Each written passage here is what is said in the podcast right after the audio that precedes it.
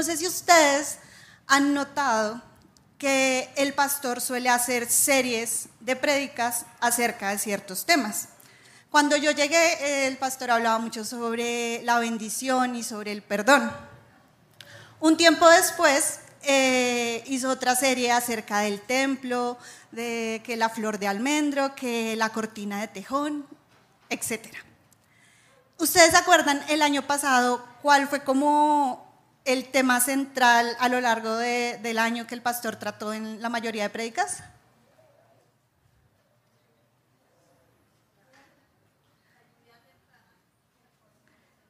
E-, ese es más de este año. ¿Quién da más? Fueron las iglesias. ¿Se acuerdan que el pastor nos estuvo hablando mucho de las cartas que Jesús envía a cada una de las iglesias en, en Apocalipsis o en Revelaciones? ¿Ya se acordaron? Entonces, bueno, resulta que em, hace un tiempo yo me empecé a preguntar mucho sobre el ser iglesia. Y yo me empecé a cuestionar esto, eh, sobre todo no en el COVID, sino como en el post-COVID. O sea, cuando ya empezó como a pasar todo y comenzamos a volver a la presencialidad. Y fue porque la verdad yo no tenía muchas ganas de, volver. Entonces yo empecé a preguntarme como, bueno Dios, yo sigo creyendo en ti, yo contigo todo bien, pero ¿qué sentido tiene que yo vaya allá? O sea, ¿por qué voy allá y por qué no voy a otro sitio? No puedo seguir teniendo mi relación contigo sin necesidad de ir a una iglesia. Y como que dejé que esos pensamientos como que estuvieran mucho tiempo en, en mi cabeza. Y claro, uno puede ir y mirar en internet el origen de la iglesia, entonces tú encuentras allá, no, en latín se llamaba eclesia y en griego es igual pero con doble K. Y básicamente significa asamblea de gente, grupo de gente que se reúne sobre un tema específico. Entonces, en, el caso de los primeros cristianos, comenzaron a llamar la iglesia porque eran multitudes de personas que se reunían en torno de las enseñanzas de un tal Jesús. Pero pues ese tipo de definiciones o ese tipo de cosas igual no, no, no, no hacían nada con mis dudas, no hacían nada con mis cuestionamientos. Cuando vamos a la palabra, pues nos habla que en el Pentecostés se marca en, Hechos 2, 1, 4. Es como el momento en el que oficialmente el Espíritu desciende y son llenos de Él y, es como el, inicio de la, de la iglesia. Em, pero bueno, yo lo que hice fue buscar a Dios en oración y decirle, Dios muéstrame ¿por qué debo ir a la iglesia? Y en esa búsqueda, em, pues me encontré con, algunos versículos donde Dios me fue mostrando cosas. Entonces, por ejemplo, en Mateo 18, 20, no sé si ya lo están viendo o lo pueden buscar, por favor. Ah, se dañó la pantalla. Ah, bueno, entonces lo voy a leer acá. Mateo 18, 20 dice así. Porque donde dos o tres se reúnen en mi nombre, muy bien, allí estoy yo en medio de ellos. En Primera de Corintios 3:9 nos dice, en efecto, nosotros somos colaboradores al servicio de Dios y ustedes son el campo de cultivo de Dios, son el edificio de Dios. Yo veía algo en, estos dos eh, versículos y es que la iglesia se refiere a personas, se refiere a mí, se refiere a ustedes. Y eso podría parecer algo muy obvio, ¿no? Como el agua moja, pero ni tan obvio.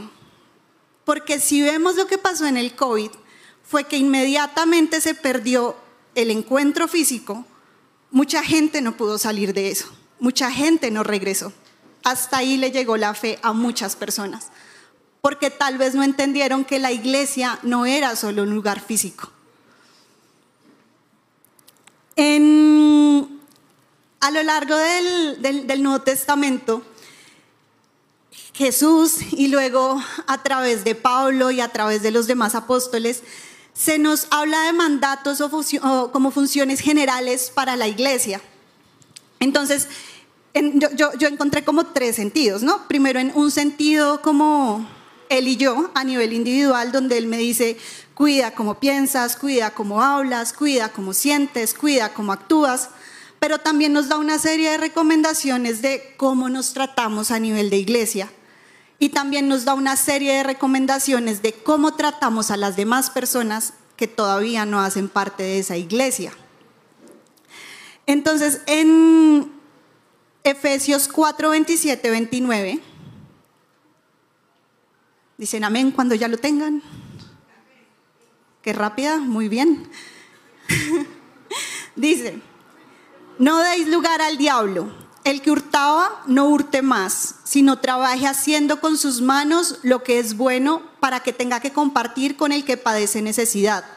Ninguna palabra corrompida salga de vuestra boca, sino la que sea buena para la necesaria edificación a fin de dar gracia a los oyentes. En este pasaje yo lo que veía era como ese llamado a despojarnos de lo que, de lo que éramos cuando llegamos a, a una iglesia y también esa como exhortación a siempre estar edificando, ¿no? A construir. Por otro lado, en Mateo 28, 19, 20,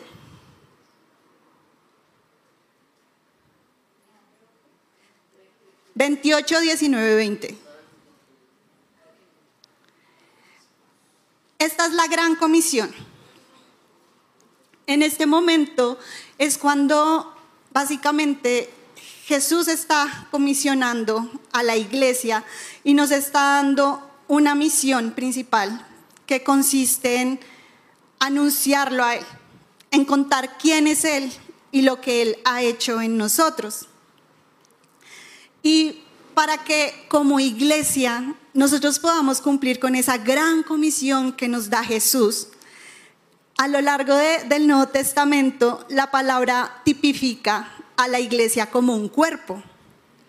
Y también cuando leemos distintos pasajes podemos ver cómo ese cuerpo es a la vez novia, pero también es a la vez un guerrero. Es a la vez una novia que tiene que presentarse limpia, santificada, pero un guerrero que tiene que estar listo para la batalla, que tiene que estar fuerte y que no puede tener áreas débiles, porque también nos dice los tiempos son malos y viene mucho ataque sobre la iglesia en estos tiempos.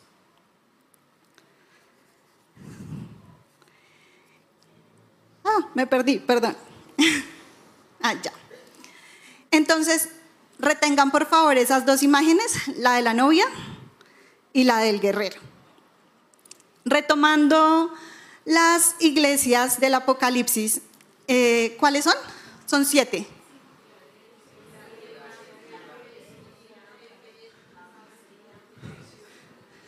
Efeso, Esmirna, Pérgamo, Tiatira, Sardis, Filadelfia y la Odisea.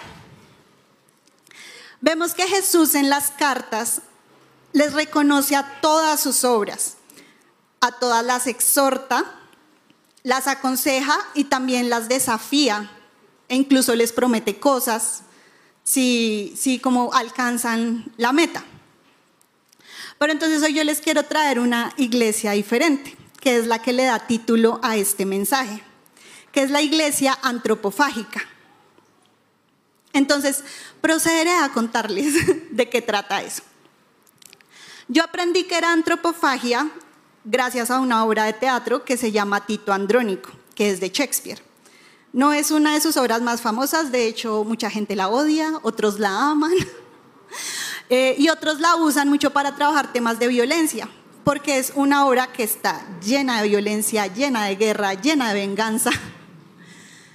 Y les voy a contar así muy rapidito de qué trata. Resulta que Tito Andrónico es un general romano y la, obra se sitúa en las guerras entre los romanos y los godos. Entonces él va y él conquista un pueblo godo. Ustedes se acuerdan que cuando en las civilizaciones antiguas ganaban la guerra, ¿qué pasaba? mataban a todos los hombres que podían ser guerreros y a las mujeres y a los niños se los llevaban de esclavos. Pues eso pasó. Y resulta que a Don Tito le da por hacer un sacrificio a los dioses en el camino y escoge a un chico. Y resulta que ese chico era el hijo de la reina que fue capturada, la reina Tamora. Y la reina Tamora clama y suplica por la vida de su hijo, pero a Tito no le importa y lo mata. Obviamente a Tamora no le gustó y jura vengarse. ¿Qué pasa? Cuando llegan a, su ciudad hay un nuevo emperador, el emperador ve a Tamora, se enamora de ella y ella pasa de ser esclava a ser emperatriz. Y obviamente se quiere vengar de Tito. Le hace las cosas más horribles que ustedes se puedan imaginar, que ni siquiera las voy a nombrar aquí, porque es horario familiar. Y el caso es que le hace cosas tan horribles que luego Tito también se quiere vengar de ella. Él hace todo un plan mueren los dos hijos de Tamora, él los cocina, prepara un banquete, invita a Tamora, le sirve la cena y cuando termina la cena le cuenta que son sus hijos. Horrible, ¿cierto?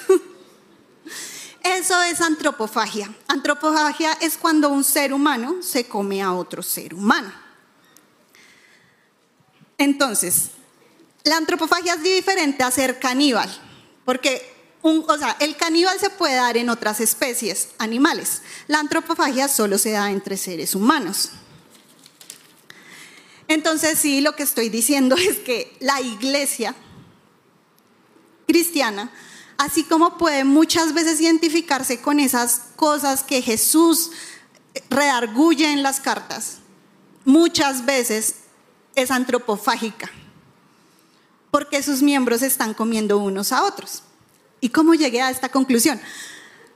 Cuando yo empecé a ser cristiana, a mí, o sea, yo, yo vine ya grande, veintitantos, hubo muchas cosas que me parecieron muy extrañas y dentro de esas fue como todo el, el, el mundo como famoso cristiano. Porque, o sea, a ver, como pastores, grupos de alabanza que son todos rockstars, y, y, encima de eso hay programas de chismes y se descueran y uno, pero no que hablar mal del otro es pecado, no entiendo. Y, y ver cómo cristiano come cristiano, a mí me pareció algo muy fuerte. Y aparte de eso, también me di cuenta que pasa con los pastores, que hay pastores que se dedican solo a rajar del otro, a decir por qué ese ministerio es del diablo. Pero están todo el tiempo critique, critique, critique, critique y de verdad es como si le estuvieran metiendo mordiscos al otro todo el tiempo. Cuando a mí me llegó esta idea a la cabeza de, la antropofagia relacionada con la iglesia, yo busqué en la Biblia, yo dije, vamos a ver si esto existe en la Biblia. Y sí existe. Eh, por favor, vamos a Galatas 5, 13, 15.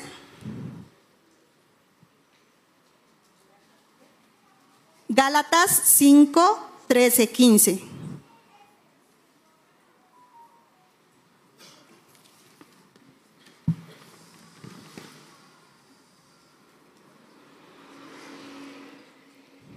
Yo la voy a leer de la nueva traducción viviente.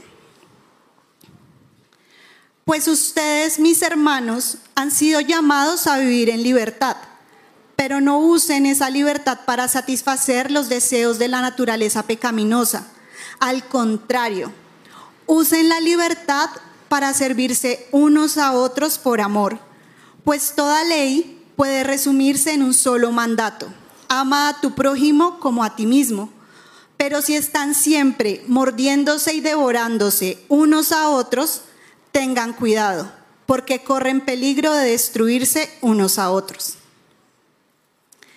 El contexto en el que Pablo dice eso es porque las iglesias de, Galacia estaban agarradas de las mechas, porque algunos querían continuar con prácticas judaizantes y otros no. Y continúa después de este pasaje Pablo hablando sobre las obras de la carne y el fruto del Espíritu, dentro de las iglesias. Entonces, hay varias maneras en que nosotros nos podemos estar devorando unos a otros. Entonces, la primera es cuando alguien falla. Eh, en ese momento en que, en que alguien falla, yo lo vi el año pasado hay una iglesia a nivel musical es súper famosa, súper conocida. El año pasado, o sea, venían como varios de sus líderes cayendo y el pastor principal cayó. Y a mí, pues eso no fue lo que me, me aterró, me llamó la atención, sino fue como otra vez un montón de gente cristiana se le fue encima sin la menor misericordia. Y uno dice, bueno, listo, la persona se equivocó. Pero ¿cuántos años bendijo? O sea, no un país bendijo como un montón de naciones de la tierra. Y por un error, nadie, o sea, ¿cuánta gente fue a decirle, ven, te restauramos, ven, te restituimos, ven, ¿qué pasó? No, todos con cuchillo encima.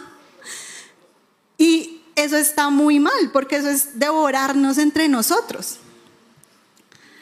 Eh, este año pasó con otra iglesia acá, acá en Colombia, que es una iglesia como muy, muy como conocida. Yo me enteré de ese caso porque estaba estudiando algo y, de hecho ese caso estuvo ligado a un fallo de la Corte Internacional de Derechos Humanos. Y todavía no se sabe si la persona es inocente o culpable, al, al presunto acusado. Pero me llamó mucho la atención cómo en medios de comunicación manejaron el caso, porque fue algo que pasó hace muchísimos años, esa persona no estaba vinculada a la congregación en la que ahorita está, pero igual en medios de comunicación se le fueron a la iglesia, al pastor, a los cristianos, a Jesús, o sea, es un ataque muy fuerte al que está sometido la iglesia y la identidad cristiana. Pero si sumado a eso, cada vez que pasa algo, los cristianos lo que hacemos es irnos en montonera ayudar a darle al, que están acusando o a la persona que falló. Exacto, y ese no es el espíritu de Jesús. O sea, si Jesús me hubiera dicho a mí cada vez que me equivoco al caído caerle, o sea, exactamente. Otra manera en que, mm, en que nosotros podemos ser una iglesia antropofágica es cuando nos hacemos cosas entre nosotros mismos. Y eso puede ser de varias maneras. Puede ser que yo inconscientemente, sin darme cuenta, de pronto por estar muy ensimismado, lastimo a alguien. Pero también puede ser que alguien se sienta amenazado por alguien nuevo que llega, o por alguien que siente que es su competencia, o por alguien sobre quien tiene un prejuicio y simplemente le cae mal, y le empieza a hacer cosas, o le empieza a hacer mal ambiente. Y eso también pasa en las iglesias cristianas. Y eso también es devorarse unos a otros. Em, hay dos pasajes que me parecen como, como muy fuertes frente, sobre todo frente al punto uno, cuando alguien falla. Y es ese de el que esté seguro de caer, mire que no caiga. Porque eso de lo que yo estoy acusando hoy a alguien es algo que me puede estar pasando a mí mañana y el otro es Mateo 715. Que es un pasaje que nos habla acerca de, de no juzgar. Lo voy a leer de NTV. Hay otros que los tengo en Reina Valera, pero es que en estos como que me parece que lo he dejado un poco más claro. No juzguen a los demás y no serán juzgados, pues serán tratados de la misma forma en que traten a los demás.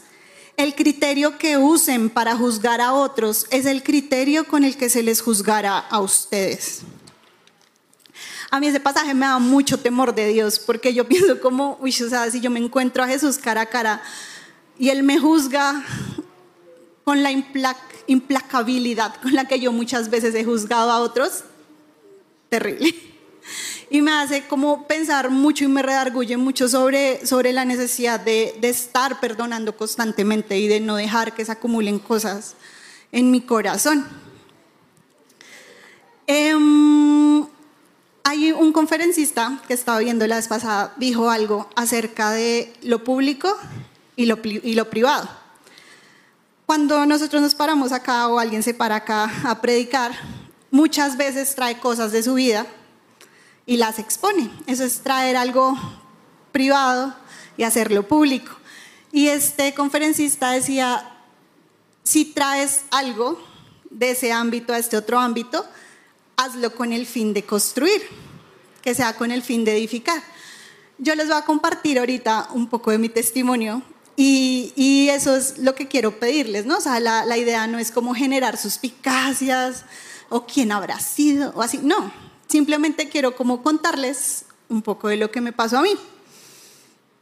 Eh, aparte de, lo que yo he visto en medios de la cristiandad, yo casi no conozco gente cristiana por fuera de esta iglesia. Yo le he pedido a Dios amigos cristianos, pero no, o sea, conozco muy poquita gente cristiana. Lo que sí conozco son ex cristianos.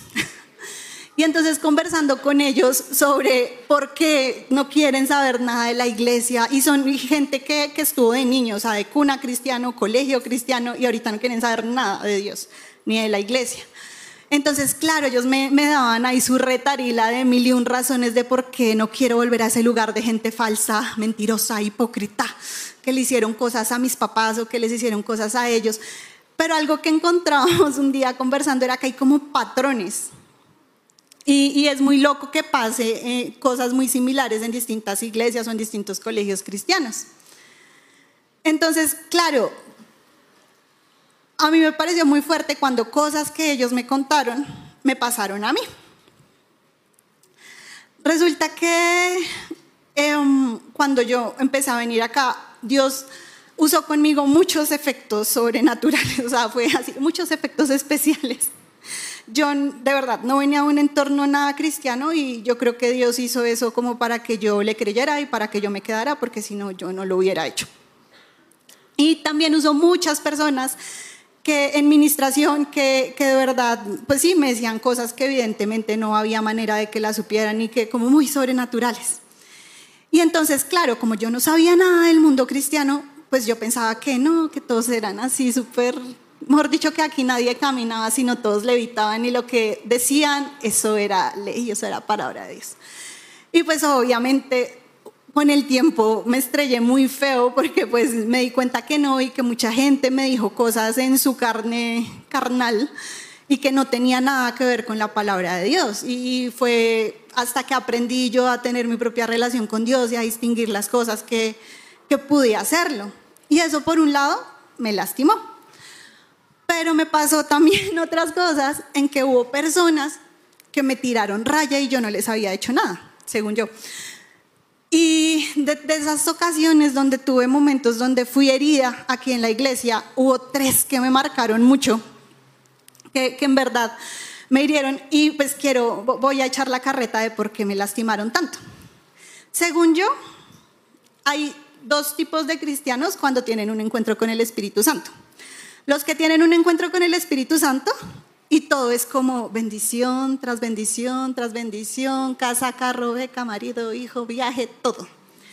Cuando yo me volví cristiana, yo en el sitio donde yo estaba estudiando había una chica y, o sea, que nos volvimos, o sea, tuvimos como el encuentro con Jesús como al mismo tiempo. Yo fui a un campamento, ella fue a un encuentro y un día yo dije algo de iglesia y ella, iglesia.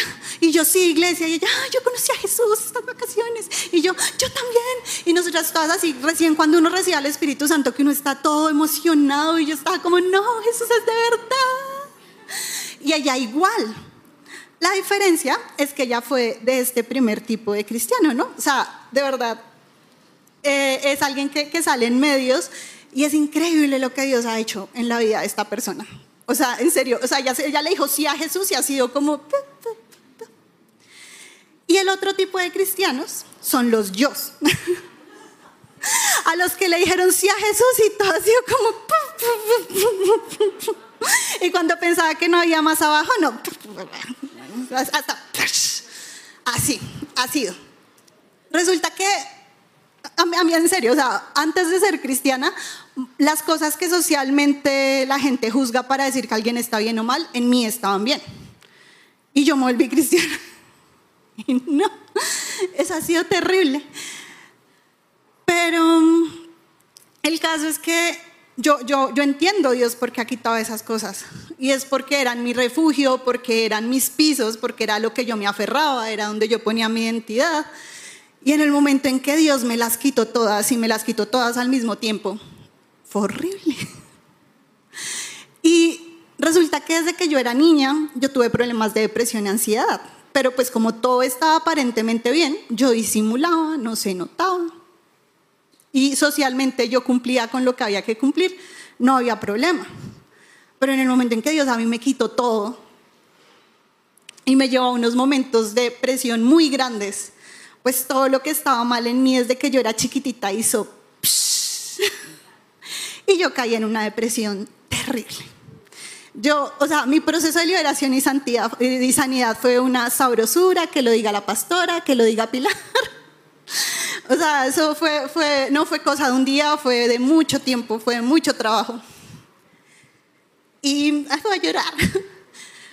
y el caso es que, preciso, cuando yo tuve como los picos más bajos, los picos no, los abismos más horribles de, de toda esa crisis que yo estaba viviendo, a mí me hicieron cosas acá en la iglesia. Entonces, claro, como yo estaba en ese momento así súper deprimida, súper mal, y preciso me pasa esto acá, pues no, o sea, yo me decepcioné totalmente de la iglesia. Hubo un momento, por ejemplo, es que, ¿cómo es el diablo? Yo estaba ya lejos, yo había salido, yo ya estaba por allá en la esquina y me tuve que volver a algo me devuelvo, entro, camino y detrás de una puerta escucho mi nombre. Entonces uno escucha el nombre de uno y uno qué hace, pues eso hace uno. Y estaban rajando de mí. Que rajaran de mí no fue el problema, porque pues todos rajamos de todo. O sea, si estuvieran criticando, no sé, o sea, si estuvieran criticándome como me veía, si estuvieran criticando cosas así como más superficiales, no me hubiera importado.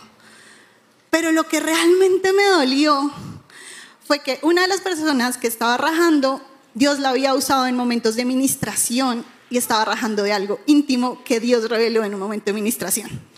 Y fue feo, feo, feo. O sea, yo me sentí horrible, o sea, pues yo me sentí súper traicionada, yo, ya yo no vuelvo. Y otro día me pasó otra vaina que también yo dije, me pareció muy injusta, yo terminé en el volardo allá la vuelta sentada llorando, diciendo, yo no vuelvo a ese sitio. ¿Por qué no me fui? Evidentemente sigo aquí. En ese momento yo estaba en, un proceso, como les digo, mi proceso de, de y todo fue muy fuerte y yo estaba como en la mitad de ese proceso y yo decía, no, si yo me cambio de iglesia, ¿qué? Y por el otro lado, mi hermana había empezado a venir a la iglesia y, mucho, o sea, me costó un montón convencerla que viniera. Y donde yo le cuente o donde yo me vaya, pues ella qué va a decir. Exacto. Y pues esas fueron mis razones egoístas para quedarme. yo oré, yo dije, bueno, sí, Señor, yo perdono, hice mi lista. Y yo pensé que todo había quedado bien. Y yo, bueno, cero rencor, todo bien. Yo sigo normal en la iglesia. Pero ¿cuál fue el tema?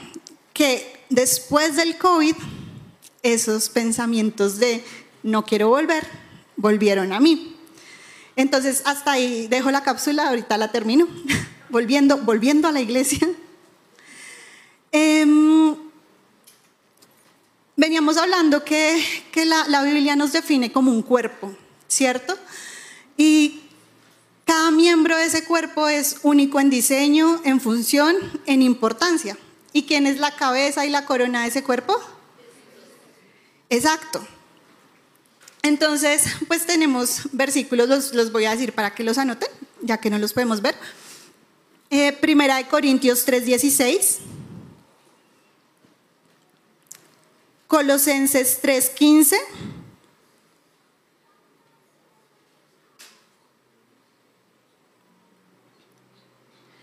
Y Efesios 18, 23. Todos estos versículos lo que nos hablan es de la soberanía de, de Jesús como cabeza de la iglesia. Entonces, si decimos que Jesús es la cabeza y nosotros somos ese cuerpo, ¿qué pasa cuando un cuerpo se ataca a sí mismo? Exacto, ahí es cuando yo, yo soy sobreviviente de una enfermedad crónica inmune y, es súper loco que tu propio cuerpo se ataque a sí mismo y, destruye células saludables y las ataca como si fueran enemigas. Y por eso, pues, este es como un ejemplo clásico para hablar de, que, de, ese cáncer que se produce cuando cristiano come cristiano. Y si Jesús nos dice que somos un guerrero, imagínense un guerrero que tiene un brazo súper fuerte, súper trabajado, y el otro súper debilucho, o le faltan cinco dedos porque se fueron de la iglesia, o una novia mueca, medio, o sea, sí, literal, la novia zombie. ¿Por qué? Porque se le han muerto las partes, porque las tiene necrosadas, porque le falta medio pie. Y pues imagínese a Jesús todo el tiempo que lleva esperando venir por su novia. ¿Qué se va a encontrar? Qué vergüenza. Qué vergüenza con él. Entonces, lo más terrible de todo esto es que, ¿cuál es el estado más avanzado al que puede llegar un cuerpo antropofágico? La muerte. Biológicamente, solo hay dos razones para que un organismo no crezca. Uno, porque está enfermo o dos, porque está muerto.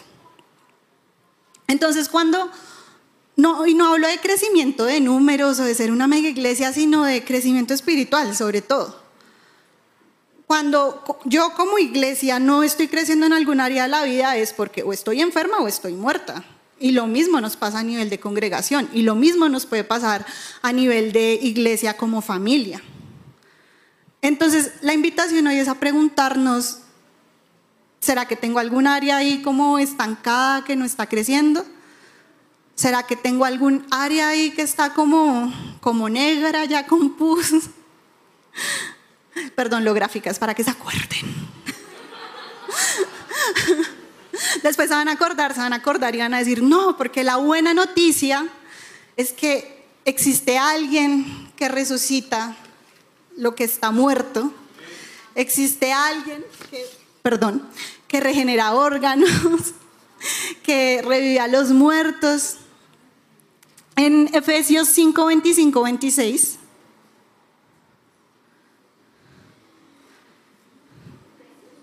Efesios 5, 25, 26.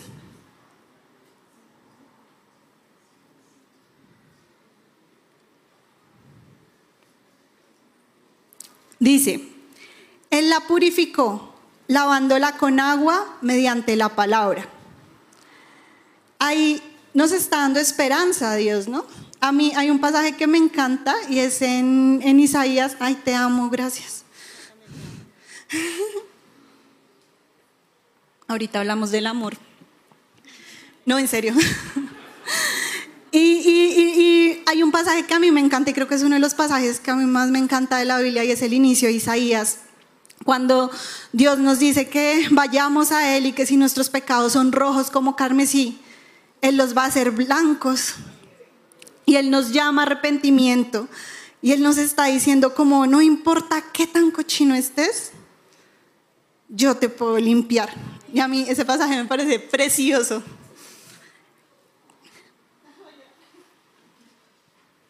En 1 Corintios 3:17 hay otro pasaje que me da mucho temor, así como el del juicio. Y es eh, Primera de Corintios 3:17. Si alguno destruye el templo de Dios, él mismo será destruido por Dios, porque el templo de Dios, perdón, porque el templo de Dios es sagrado y ustedes son ese templo. Cada vez que nosotros nos estamos atacando a nosotros mismos, nosotros estamos atacando el templo de Dios no solo nos estamos haciendo daño como cuerpo, sino que estamos ofendiendo a Dios. Y Dios no puede ser burlado. Dios conoce las obras de la iglesia, yo iglesia, ustedes iglesia, nosotros iglesia. Y cada miembro de este lugar es amado por Él. Y, y, se acuerdan ese versículo que dice, nadie aborreció jamás su propio cuerpo, sino que lo cuida, sino que, que lo sustenta. Entonces, ahora yo quiero preguntarles si ustedes sienten que alguna vez han sido una, una iglesia antropofágica con alguien. Y quiero preguntarles también si ustedes han sido o anhelan ser esa iglesia, ese modelo de iglesia que nos muestra Jesús, que es una iglesia que ama, que perdona, que restaura, que restituye. Entonces, de los mismos creadores de la iglesia antropofágica. Les traigo eh, algunas, pues más que estrategias para aplicar como si fuera un manual, no, sino como algunos puntos que Dios me mostró en, este proceso de, de, cavilaciones y dudas que tuve eh, acerca de qué es ser iglesia. Entonces, eh, en primer lugar está el, el amar. entonces tenemos Juan 15, 12 que dice, y este es mi mandamiento, que se amen unos a otros como yo los he amado. En Primera de Corintios, los voy a leer así porque es que tengo como muchos versículos. en Primera de Pedro 4.8 nos dice, sobre todo, ámense los unos a los otros profundamente, porque el amor cubre multitud de faltas. Y en Efesios 3, 16, 17 dice, le pido que por medio del Espíritu y con el poder que procede de sus gloriosas riquezas, los fortalezca a ustedes en lo íntimo de su ser, para que por fe en Cristo habiten sus corazones. Y pido que arraigados, perdón, leí súper raro, y pido que arraigados y cimentados en el amor eh, y pues tenemos Corintios 13, 1, 7, que es el largo donde se nos describe qué es el amor según Dios. Eh, yo una vez vi una predica de un pastor que realmente no me acuerdo cómo se llama, pero él, él hacía una anotación y era que él pensaba que cuando nosotros eh, estuviéramos frente a frente a Jesús, la pregunta que él nos iba a hacer era, ¿cómo te fue aprendiendo a amar? Y mm, francamente, si yo me muriera en este momento, cayera un rayo y me llevara a la presencia de Dios y Dios me preguntara, Meli, ¿cómo te fue aprendiendo a amar? Pues mi respuesta sería como, ¿qué te digo? Más o menos. O sea, porque hay personas a las que es muy fácil que amemos, pero hay otras que, ¿qué te dijera? Y, yo les quiero hacer esa pregunta hoy ustedes. Si ustedes se murieran en este instante y Jesús les pregunta, ¿cómo te fue aprendiendo a amar? A eso te mandé. ¿Cómo vas? ¿Cómo te fue aprendiendo a amar en tu casa? ¿Cómo te fue aprendiendo a amar donde estudiaste? ¿Cómo te fue aprendiendo a amar a tu esposa, a tus hijos? Y yo digo, uy, no, yo, no sabría qué contestar. Em, frente a ese punto del amor, ah, bueno, eso se los digo ahorita. Tengo muchas hojitas, soy una mil hojita. Eh, bueno, entonces tenemos el amor, cómo nos fue aprendiendo a amar. El segundo punto, el cuidado hay un versículo que es eh, Colosenses 3:12.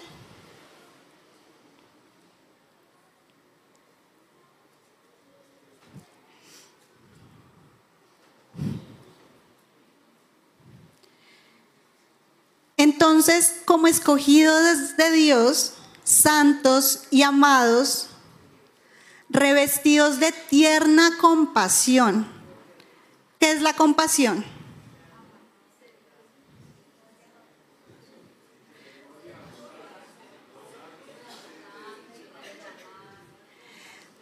La compasión es un sentimiento de tristeza que se produce al ver sufrir a otro.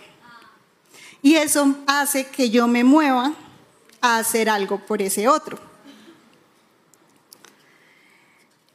Eh, Ay, ¿dónde está? Perdón, se me, se me refundió el versículo que quería mostrarles. Bueno, ni modo. ¿Qué implica la compasión?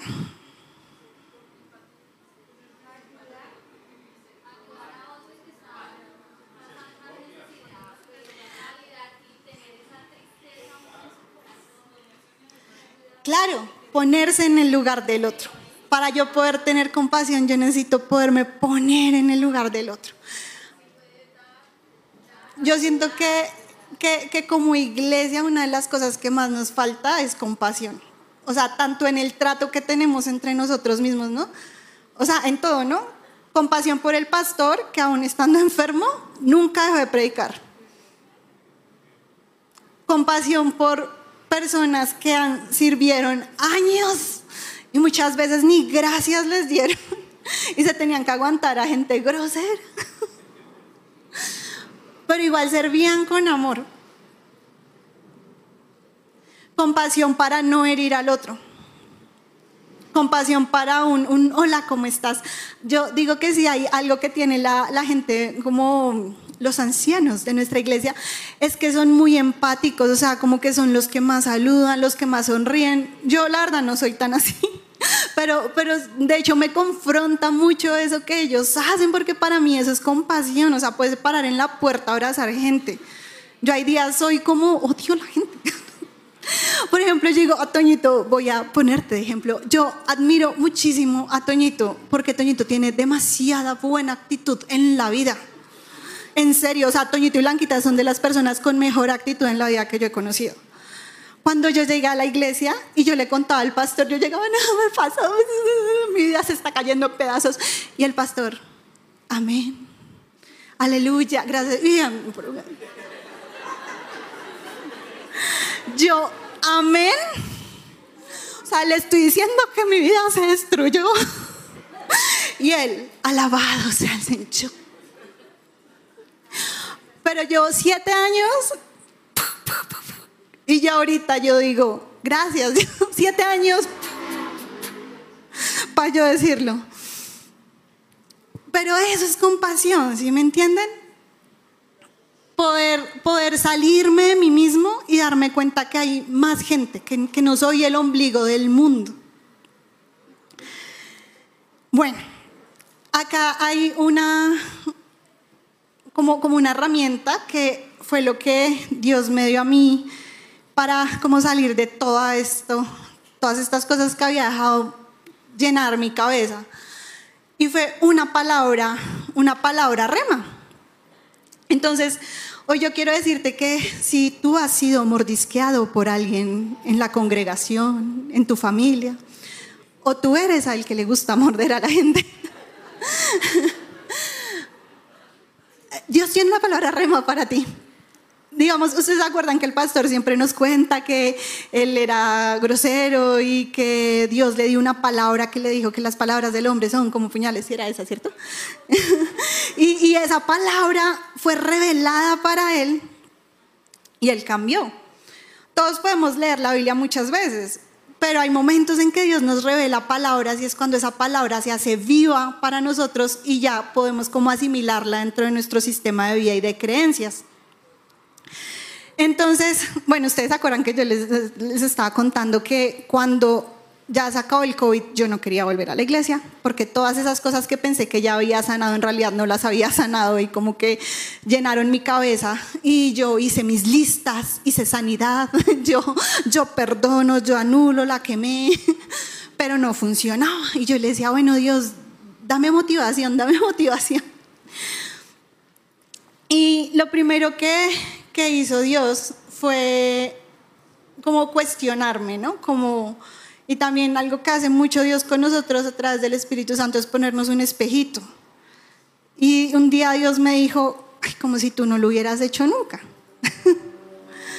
o sea, como si tú nunca hubieras rajado de nadie. y pues es verdad. Yo creo que todos hemos rajado de alguien, aunque sea una vez en nuestra existencia. Y si no lo han hecho, lo harán. no mientan. El caso es que lo primero que, hizo Dios fue como cuestionarme de, tú haces lo mismo y yo a ti sí te perdono. ¿Y con qué cara vienes a mí a pedirme que, que haga de cuenta que no hiciste nada cuando tú no haces eso con los demás? Y lo otro que que me mostró Dios, un día yo yo llevaba un tiempo orando, en serio, yo oraba por el tema porque yo decía, yo, esto, esto es del diablo, ayúdame Dios. Y un día yo estaba, es que ni me acuerdo en dónde, y escuché como una emisora de radio y había un pastor ahí hablando. Y un momento en que él dijo una palabra que para mí fue esa palabra rema revelada. Y fue, yo amo a la iglesia porque la iglesia es de Cristo. Y de verdad yo creo que además del día en que yo recibí al Espíritu Santo, ha sido como el segundo día en que yo sentí así muy fuerte una revelación de Dios y una convicción de Él. Porque ese día como que pude sentir, oh por Dios.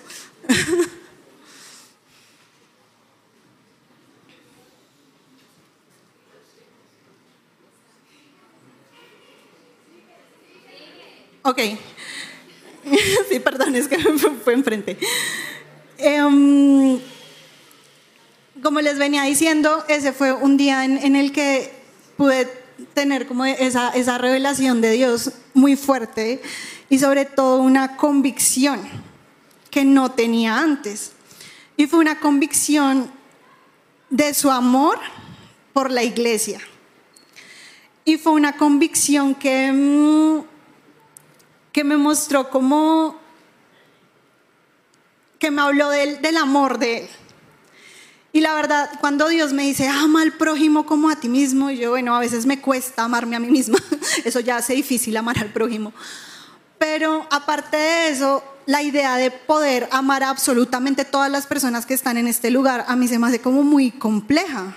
Y más aún si lo, lo pongo a nivel de la iglesia de Dios, que es muy grande, son muchas personas, yo cómo hago para amar a tanta gente. Y la verdad es que todavía no lo sé, todavía no tengo como la respuesta. Pero en esa convicción que me dio Dios, él me dijo algo y fue como a través de Jesús, tú eres digna de amor. Y asimismo, cada una de las personas que están en este lugar y cada una de las personas que hace parte de la iglesia de Dios es digna de ese amor. Y en ese momento yo pude entender que para yo decir que tengo mi relación con Dios, tenía que cambiar la manera en que yo la estaba viendo. Porque no puede haber un nosotros sin ustedes. Y yo quería tener un nosotros sin iglesia. Y eso no se puede. Y asimismo tampoco puede haber un tú con Dios sin mí, ni sin las demás personas que están en este lugar. No se puede. Así no funciona. Y otra cosa que, Dios me mostraba es, yo puedo, o sea, a través de la obra de Jesús, yo puedo ser lo que Jesús es. Y muchas veces nosotros queremos eso solo en ese sentido, ¿no? O sea, como que Jesús hace la obra, yo la recibo, mi vida cambia, soy bendecido. Pero cuando Jesús me dice, haz lo mismo con otro, y sobre todo con otro que te hizo algo, ahí sí ya no, ya no nos gusta tanto ni, ni nos parece tan chévere. Entonces, como que ese punto de la palabra rema ah, me parece súper importante y no es como tanto que tú agarres la vida y digas, es esta, sino que ores y que le pidas a Dios que te la revele. El siguiente punto es eh, orar, es orar bonito. Hay una oración que se hacía mucho aquí cuando yo empecé, bueno, cuando yo empecé a ir, no, en un periodo muy largo de tiempo, que se venía aquí a orar, creo que era los martes, si no estoy mal, y en ese tiempo oración eh, muchas veces decían como oramos por la mies de la iglesia, por las personas que todavía no han, no han venido, pero que Dios tiene determinado que se congreguen acá o por las personas que se congregaron acá y que se fueron. Y a mí esa oración me pareció muy bonita porque me pareció una oración muy generosa. Una oración de oro por alguien que no conozco. Oro por alguien que de pronto se fue y no conocí, que me lo nombraron por ahí. Y esa oración me parece muy poderosa porque esa oración habla del corazón de Jesús para la iglesia y del anhelo que Él tiene por todas las personas que no han llegado o que se han ido. El siguiente punto es editarse. ¿A qué me refiero con editarse? Habla en público como hablarías en privado. Y antes de, de, pronto de, de, ir a arreglar en tus fuerzas un asunto con alguien, primero ora y permite que Dios sea tu editor y corrector de estilo. Mm, y, creo que eso nos puede como librar de, de muchas como situaciones incómodas en las que nos metemos. El siguiente punto me lo enseñó la pastora Juanita cuando estaba en el discipulado y era, ya me costaba muchísimo, y era renuncia a tus derechos y deja que Dios se encargue. Yo llegaba y también le contaba a la pastora un montón de cosas y ella me decía, no, no, no, no, Melino, tranquila, ora, ora y deja que Dios haga justicia. Y a mí eso me da una piedra, a mí todo me da mal Claro, porque es como uno llega y acostumbrado a solucionar todo en sus fuerzas y que le diga, no, no, no, no, quédate quieta, ora. Y uno como... Y, La Paz me daba muchos ejemplos de su vida y de cómo muchas veces ella agachaba la cabeza y no hacía nada, sino orar. Y Dios la respaldaba y Dios respondía y Dios le hacía justicia. El siguiente punto es encontrar tu porción, la porción que Dios te ha dado en dones, en talentos, en propósito, en llamado, y respetar y amar la porción de otros. O sea, lo que yo tengo para hacer y dar acá en la iglesia es súper diferente a lo que cada uno de ustedes tiene. Entonces, no hay por qué competir, no hay por qué rayarse, no hay por qué hacerse el feo, porque no, no es una carrera, al contrario, todos nos complementamos y todos traemos algo. Hay un versículo que es Efesios 4, 15, 16 Efesios 4, 15, 16.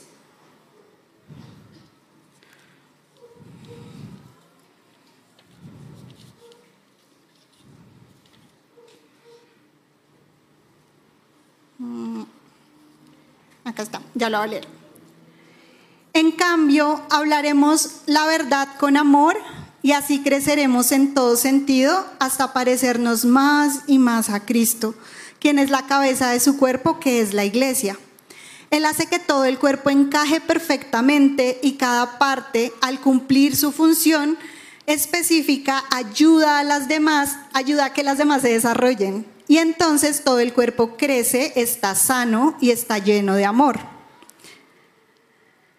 Entonces, acá Dios nos lo está diciendo entre más nos soportemos y nos, o sea, no soportarse, aguantarse, sino soportarse de, dar estructura unos a otros, mejor vamos a estar. Y tal vez el crecimiento, o sea, yo, el crecimiento no tiene que ser en, en, qué tan espectaculares podemos ser, qué, qué tanto performance podemos hacer, qué tantas multitudes podemos convocar sino en cómo cada una de nuestras vidas está siendo transformada y en cómo esa vida es transferida a otros. Yo, los últimos dos puntos eran restauración y restitución y yo traía unos pasajes, pero voy a hacer un giro argumental. y un pasaje que yo estaba revisando anoche y creo que es el que quiero compartir para hablar de estos dos puntos, de, la restauración y de la restitución. Eh, ¿Ustedes se acuerdan de la carta que Pablo le escribe a Filemón?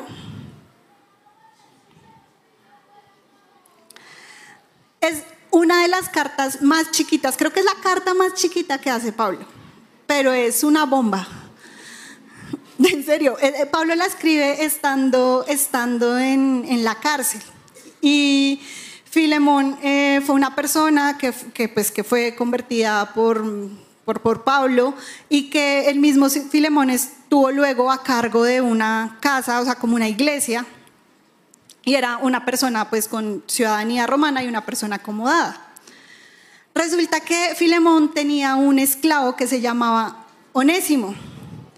Y la Biblia no nos dice qué fue, pero ese Onésimo tuvo que ser una chanta. o sea, ese Onésimo, quién sabe qué hizo.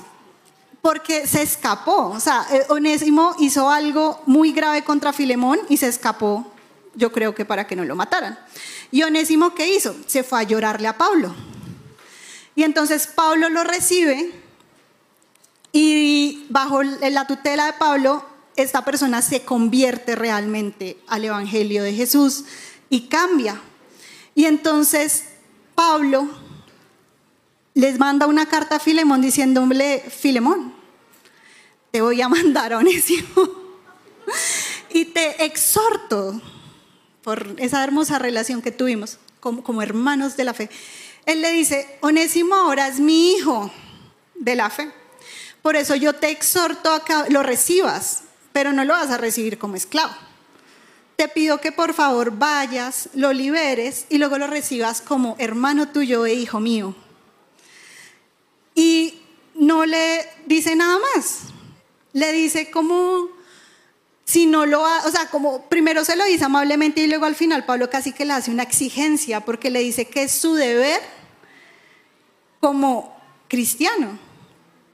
Y este, este, este, esta carta es muy poderosa porque refleja lo que hace Jesús en la vida de cada uno de nosotros. Pablo está diciendo, ¿sabes qué, Filemón? Si Onésimo te debe algo, cóbramelo a mí.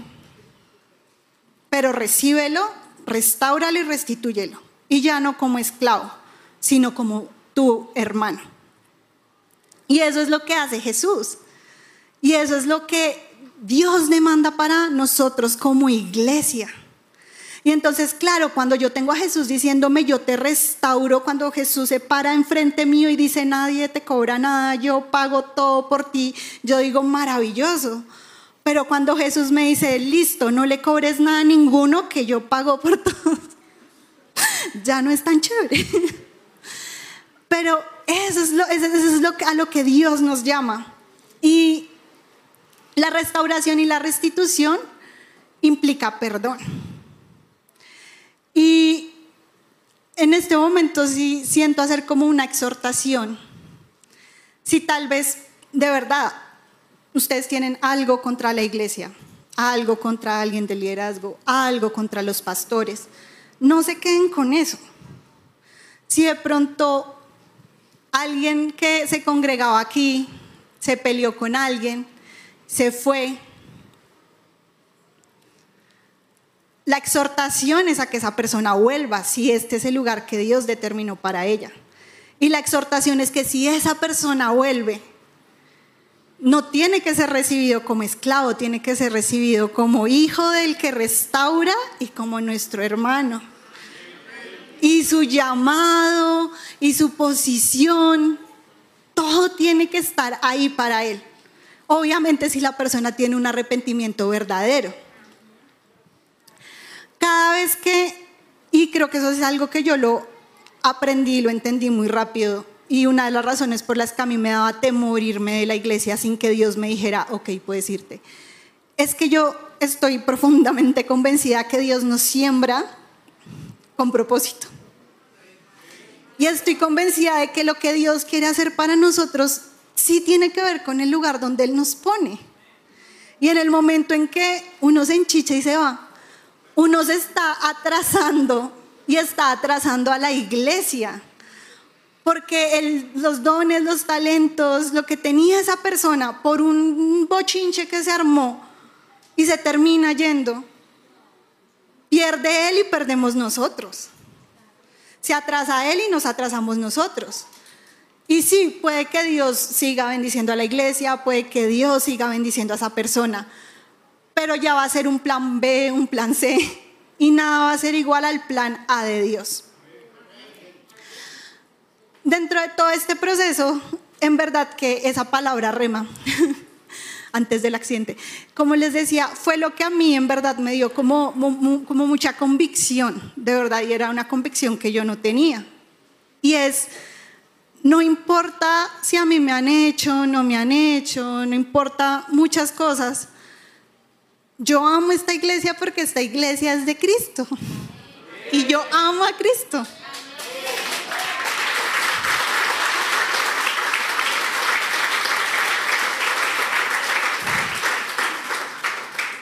Y hay otra cosa. Yo no sé si a muchos de ustedes les ha pasado lo mismo que a mí, que su mente se ha llenado de argumentos y razones. Yo tenía una lista y todo. ¿Por qué no volver a la iglesia? Y luego Dios me hizo hacer una columna al lado y me dijo, ahora escribe todo lo bueno que has recibido en esa iglesia. Y obviamente la lista 2 fue más grande que la 1 y, y, eso es algo a lo que también los quiero invitar hoy, es si ustedes han tenido esas ideas o esas luchas o esas heridas, es poner las cosas en perspectiva en dos sentidos. Uno, a mí me gusta mucho la estadística porque mi, yo soy ingeniera y estudié también algo de arte, pero a mí yo ingeniera le gusta la estadística. Yo hice una estadística. ¿Cuántas personas de la iglesia me lastimaron? Tantas. Más o menos en el porcentaje, fue como el 4%. Y Dios me decía, por un 4% tú estás juzgando a toda una congregación. Luego hice el ejercicio con la iglesia global, más o menos ahorita son 630 millones de cristianos. Es decir, que yo estaba juzgando a la iglesia de Dios por el 0,0000016% que me lastimó. Y si lo pongo en perspectiva de la iglesia que existió en todas las épocas del mundo, pues peor, o sea, exponencial. Y Dios me decía eso, me decía, madura, supéralo, déjalo ir, ten carácter. Y, y por un lado yo decía, sí, hay que poner las cosas en perspectiva. Y no me voy a perder el propósito que Dios tiene para mí por que alguien me miró. no mentiras, porque no, sí me hicieron cosas más feas, pero igual no importa. Pero el otro punto que quiero que tengan en cuenta ahí con esto de la perspectiva es que así sea un 0,0000016% que te lastimó, a Jesús le importa que te hayan lastimado. O sea, tampoco se trata de subestimar y de fingir que nada pasó y, y, que entonces hagan lo que te hagan, te tienes que quedar como si nada, no. Es importante reconocer que las cosas pasan, es importante reconocer si te hirieron, transitarlo, decir, Dios me dolió, Dios esto es injusto, pero si se puede y si se da la oportunidad y si de una manera asertiva se puede hacer, háblalo con la persona o háblalo con los pastores o háblalo con el liderazgo, pero no te lo dejes ahí tragado, ahí como, como una, literal, la, daga envenenada y, uno ahí poniéndole la mano y Dios se la va a sacar y uno, no, no, no, no. No, no hacer eso, porque ¿qué pasa? Que puede que sigas viniendo a la iglesia, pero vienes amargado. Ya no vas a querer servir. Y esa es otra exhortación que les quiero hacer hoy. Si alguno de ustedes está bravo con alguien o con algo de la iglesia y no está sirviendo por eso, ¿qué? O sea, ¿cuánto tiempo van a seguir así? No, Dios, yo estoy bravo. O sea, bueno, está bien, te hago caso y voy allá porque sé que tengo que ir allá, pero no sirvo porque no me merecen. O sea, eso, de eso tampoco se trata. Y eso tampoco es una buena actitud. Y, y finalmente también es, si ustedes están pensando en irse, no se vayan bravos, no se vayan a la mala. Porque algo a lo que Dios me llevaba es, Dios escogió esta iglesia para mí. Yo vine acá con mi hermana cuando teníamos como 13, yo tenía como 13, ella tenía como 15. Y pues nosotras veníamos de un entorno nada que ver con esto. Mi mamá lo intentó, nosotras le dijimos, no mamá, nos vamos. Y, nos, y vinimos chiquitas un par de veces y nos fuimos. Pero Dios me volvió a traer de las greñas, pero me volvió a traer. Y algo que yo veía es, esta es la iglesia donde yo conocí a Jesús. Bajo la cobertura del pastor Misael y la pastora Juanita, yo he sido salva, he sido sana, he sido libre, he encontrado propósito y he encontrado un destino que yo antes no tenía.